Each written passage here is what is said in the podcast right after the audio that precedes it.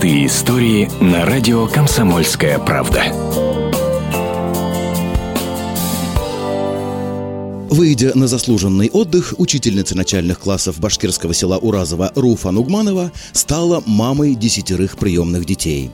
Четверть века она проработала в школе. Муж Радик Мухаметович – шофер-дальнобойщик. Вместе они воспитали сына и дочку. Дети выросли и живут отдельно уже со своими семьями. И как-то совершенно незаметно в 2005 году пришло время выхода на пенсию.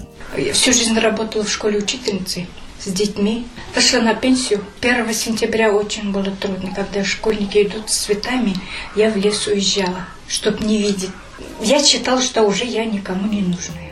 Депрессия продолжалась два года. Зимой 2007-го бывшая учительница зашла к своей давней подруге, которая работала в службе опеки. Ей-то Руфа Тухфатовна и посетовала на судьбу. Дом большой, хозяйство свое, а дети уехали. Некому теперь печь пироги и желать доброй ночи. Она говорит, а у меня есть хорошенький мальчик, забери на каникулы. Я говорю, ну ладно, заберу на каникулы.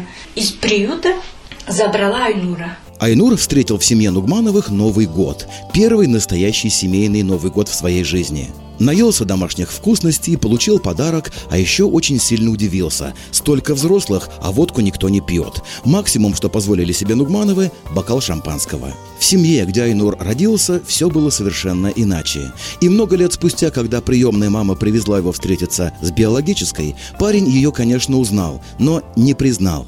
Айнур сначала не хотел зайти даже во двор. Еле-еле уговорили. Зашел, мама вышла, мама плачет, хочет обнимать, а он не подходи, не подходи, вот так прямо. И я плачу. Мне жалко и мать, и его жалко. Так он вообще не обнимался, не здоровался, вышел и сел в машину. Родной для мальчика стала приемная семья. Он сам попросился остаться в ней после того, как впервые приехал на каникулы. Героиня нашей истории была не против. Муж и родные дети ее поддержали. Сын сказал прямо, «Мама, зачем ребенка возить туда-сюда? Пусть живет в семье».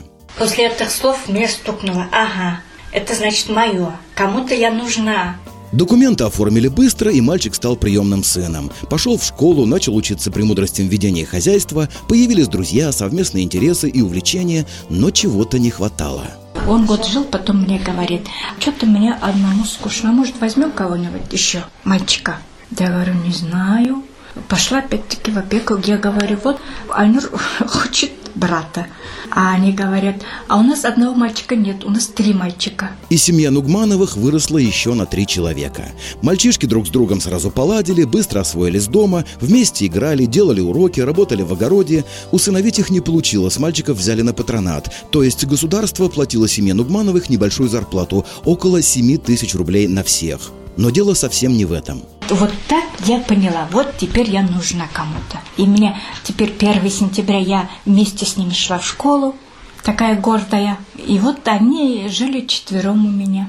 Мальчишек пришлось учить буквально всему. Как себя вести, как правильно сидеть за столом во время обеда, как носить одежду и ухаживать за собой, готовить, делать уборку, помогать по хозяйству. А хозяйство не маленькое. Сад, огород, коровы, куры, гуси, пасека. Продукты семья вообще почти не покупала. Ну да, конечно. Хлеб сама пекла. Мясо свое, молоко, масло, коймак, сметана у нас все свое. Скотину держим, пчел держим. Но и приемные дети выросли, окончили школу, стали разъезжаться. Самого младшего Руслана призвали в армию. И Руфа Нугманова снова затасковала. Дом большой, но совсем пустой без детей. Вот и решила опять пойти в органы опеки. Может быть, что-нибудь посоветуют. Там сразу предложили. Давайте, говорит, девочку.